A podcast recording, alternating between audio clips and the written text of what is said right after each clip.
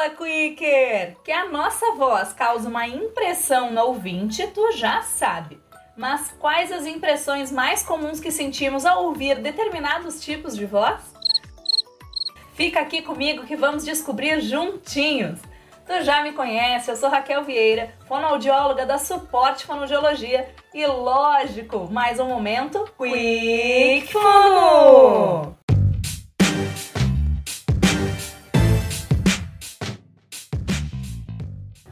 Começar, vamos com uma explicação.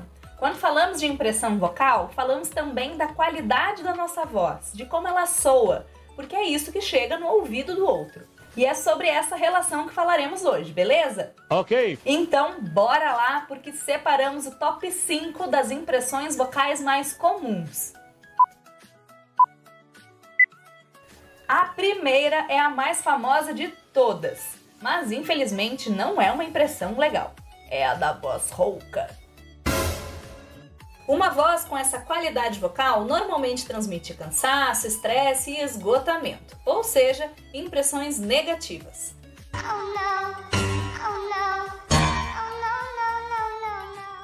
Caso perceba essa qualidade vocal, procure nosso atendimento e um otorrinolaringologista. Dessa forma, tu consegue identificar o que pode ter deixado a tua voz assim e reverter a situação.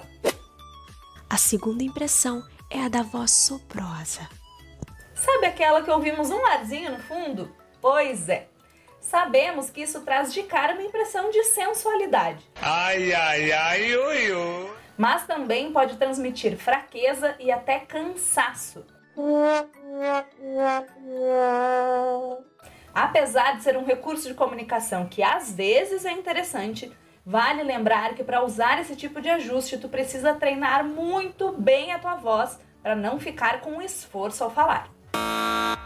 A terceira impressão é a da voz infantil. Oh my god! Com certeza tu já conheceu alguém com uma voz que soava como uma criança falando, mas quando viu pessoalmente não era nada disso. Uma voz assim pode transmitir insegurança ou ingenuidade, e não é isso que tu quer, não é mesmo? É essencial transmitir a informação com convicção. Oh, yeah. Se tu percebe que a tua voz soa mais infantilizada e quer mudar, procure a gente para mais orientações. A quarta impressão é a da voz monótona. Lembra daquele palestrante que falava sempre do mesmo jeito, sem mudar volume e tom de voz, fazendo perder interesse rapidinho?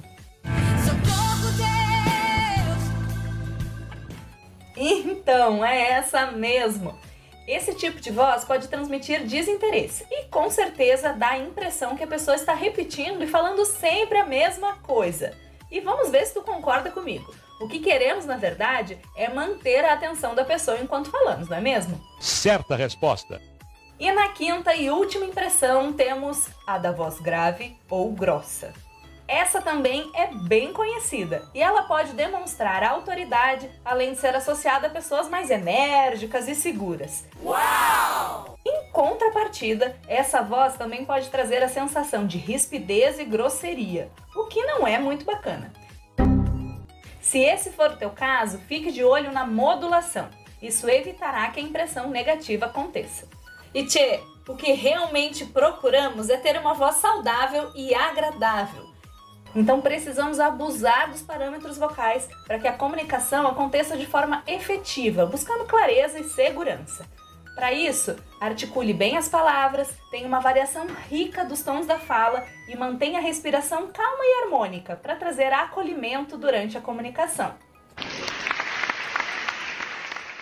E aí, Quicker, gostou? Vale lembrar que os exercícios vocais são fundamentais para manter a tua voz sempre saudável. Se perceber qualquer alteração ou tiver dúvidas, chama a gente. Os contatos estão na descrição do podcast. Até a próxima! Tchau!